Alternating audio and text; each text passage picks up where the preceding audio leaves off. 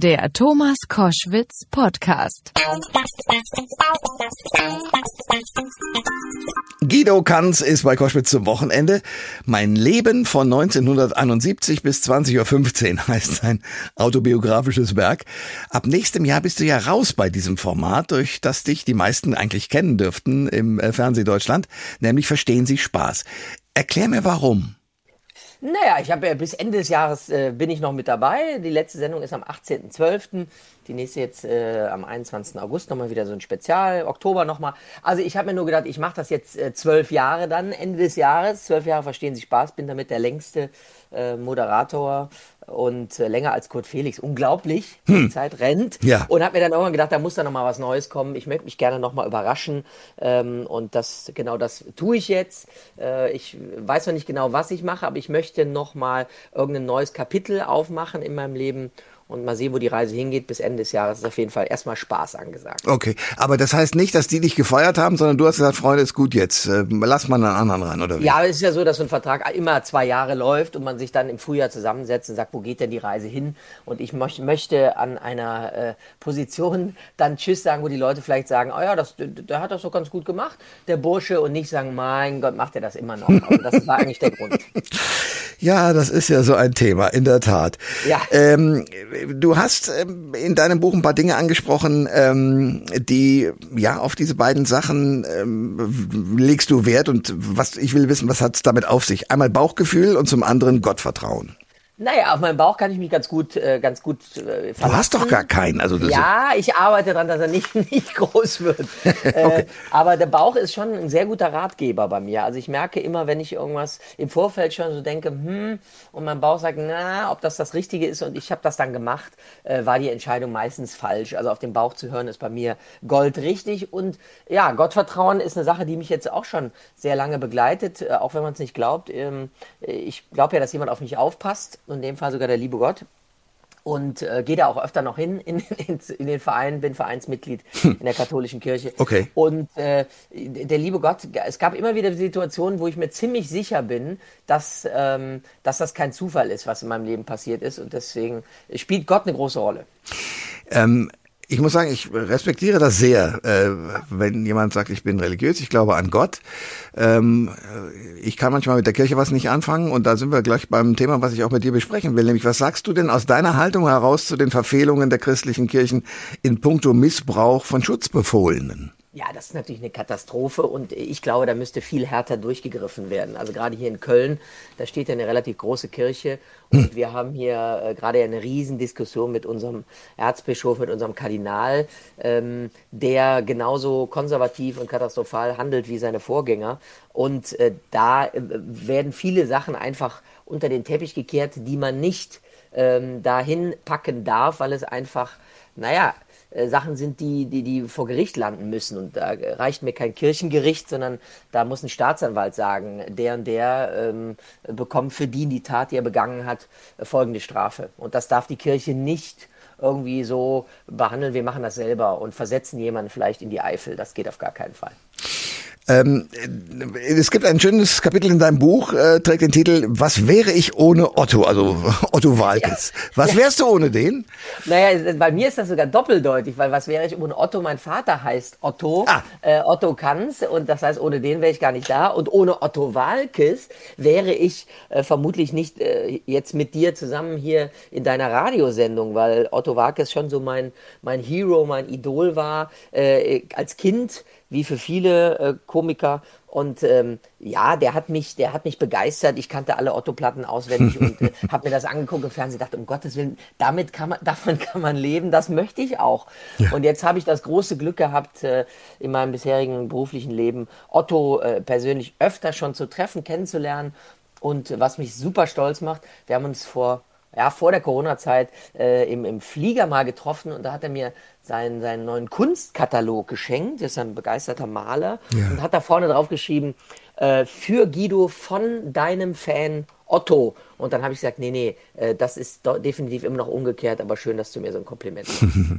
Ja, Otto ist großartig. Aber Otto, äh, ich glaube auch Otto musst du, glaube ich, der wird 200 werden, weil der macht ja immer noch so rum. Ja, war ja nun öfter schon bei mir in der Sendung. Es ist erstaunlich, wie viel Energie dieser Mann mit über 70 hat. Der Ja. ist ja auch wirklich noch fit. Ähm, und äh, also wenn, wenn, wenn man das schaffen kann, äh, in so hohem Alter so fit und so lustig zu bleiben, dann wäre das ein Ziel für mich. Du schreibst, der Auftritt von Joe Cocker vor fast zehn Jahren wäre im Rückblick eines der Highlights der Sendung. Verstehen Sie Spaß gewesen. Warum? Naja, Joe Cocker äh, ist jemand, den ich mir sehr gerne selber auf der Bühne angeguckt habe. Äh, ich erinnere mich als Anfang 20-Jähriger auf Mallorca in der Stierkampf-Arena ein Open-Air-Konzert von Joe Cocker. Unglaublich. Ich stand da unten mit Gänsehaut und habe mir äh, seinen Schlagzeuger Jack Bruno angehört mit einer unglaublichen Snare, weil ich auch natürlich Hobbymusiker bin. Und dann stand irgendwann an, Joe Cocker kommt zu Verstehen Sie Spaß. Und ich war natürlich sehr, sehr nervös. Und dann war die Frage, probt der Meister oder probt er nicht? äh, vor der Live-Sendung. Er probte, also dann um 18 Uhr. Komischerweise waren auf einmal ganz viele Leute im Studio, die da normalerweise nie hinkommen äh, um diese Uhrzeit. Unter anderem auch der Kollege Eckart von Hirschhausen, der auch in der Sendung war. Und dann bin ich halt zu ihm hin und habe gesagt, Mr. Cocker, äh, I'm here the host, also der Host of the show und mein Name ist Guido und so. Und wir sehen uns ja dann hinterher. Und dann äh, hat er gesagt, ja, nice to meet you, bla bla bla. Und als er dann in der Sendung war, äh, hat er wirklich so getan, als wenn wir Best Buddies wären und sagte, Mensch, Guido, äh, äh. Ja. und wie er so nett gesprochen hat. Und ich war natürlich todesstolz und alle haben gesagt, Mensch, ihr seid aber ganz dick, jetzt sagst du, der Joe und ich, wir kennen uns seit Jahrzehnten, haben schon einige Bier zusammen getrunken. Für mich ein Highlight. Ja, definitiv. absolut. Das kann ich gut nachvollziehen. Äh, wie gehst du mit Kritik um? Ähm, Kritik ist wichtig, glaube ich. Also keiner, glaube ich, liest äh, schlechte Kritiken über sich gerne. Aber äh, ich glaube, dass, dass Kritik gerade von Leuten, denen man vertraut, wichtig ist, um sich weiterzuentwickeln. Und ich habe das immer so gehalten, dass ich hier in dem in meinem Kreis äh, auch einen Coach habe seit vielen, vielen Jahren, der mir auch mal sagt, das machst du gut, das machst du nicht gut. Dem glaube ich das. Äh, die, wenn jemand aber einfach, also man liest ja, ob ein Kritiker irgendwas gegen einen hat. Wenn er jetzt irgendwas schreibt, einfach alles war schlecht, dann Ja. äh, kann ich darüber lächeln. Ja, es gibt also Kandidaten, wo man sich fragt, wann habt ihr im Fernsehen mal was gerissen, was ihr da schreibt? Aber äh, gut, das ist eine andere Geschichte. Das ist richtig. Äh, was hat es mit der Neuverfilmung von Urmel auf dem oder auf dem Eis auf sich? Äh, ist ja ein Klassiker der Augsburger Puppenkiste. Ja, wir haben, äh, ich, ich, es gab irgendwann die Idee damals von Sat 1, ähm, das auf dem äh, mal auf die Mattscheibe zu bringen mit mit reellen Leuten. Also die die die Nummer, die damals die Augsburger Puppenkiste gemacht hat. Mit Dirk das- Bach und so auch noch, oder? Dirk Bach war dabei, ja, ganz Ja. großartige Kollegen, ähm, äh, Ralf Schmitz, Mirja Bös und ich durfte äh, dann Tim Tintenklecks spielen, obwohl ich ja gar kein Schauspieler bin, äh, war das natürlich eine Riesenerfahrung, mit so jemand wie Heinrich Schafmeister zusammen äh, zu Schauspielern, der einem dann auch noch Tipps gibt und das waren zwei großartige Wochen. Sowas würde ich sehr gerne nochmal machen. Cool.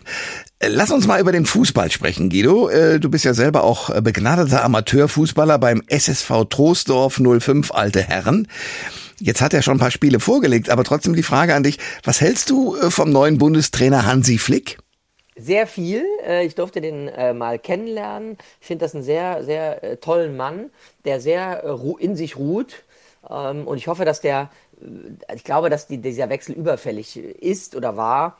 Äh, Man hätte das auch schon ein bisschen früher machen können. Und deswegen glaube ich, dass äh, Hansi Flick der Nationalmannschaft gut tut. Vielleicht äh, wird irgendwann Oliver Bierhoff auch nochmal einen neuen Job ergreifen. Den Wink mit dem Zaunpfahl, nee, mit dem ganzen Zaun, den habe ich wahrgenommen und kann ihn unterschreiben. Ähm, wir müssen, schreibst du, jetzt die Zeit mit den Menschen verbringen, die uns am Herzen liegen. Ja, ich glaube, das ist eh wichtig. Ich selber war ja die letzten, ähm, ich würde mal sagen, äh, zehn Jahre wirklich sehr, sehr viel unterwegs ähm, und habe natürlich gemerkt, dass man da sein, die Leute, die man wirklich gern hat, äh, zu selten sieht. Äh, das ist, war das Einzige, was ich an dieser Corona-Zeit bis jetzt wirklich gut fand, dass man sich da auf so ein paar Sachen wieder ja, besonnen, zurückbesonnen hat und auch seine Freunde mehr getroffen hat.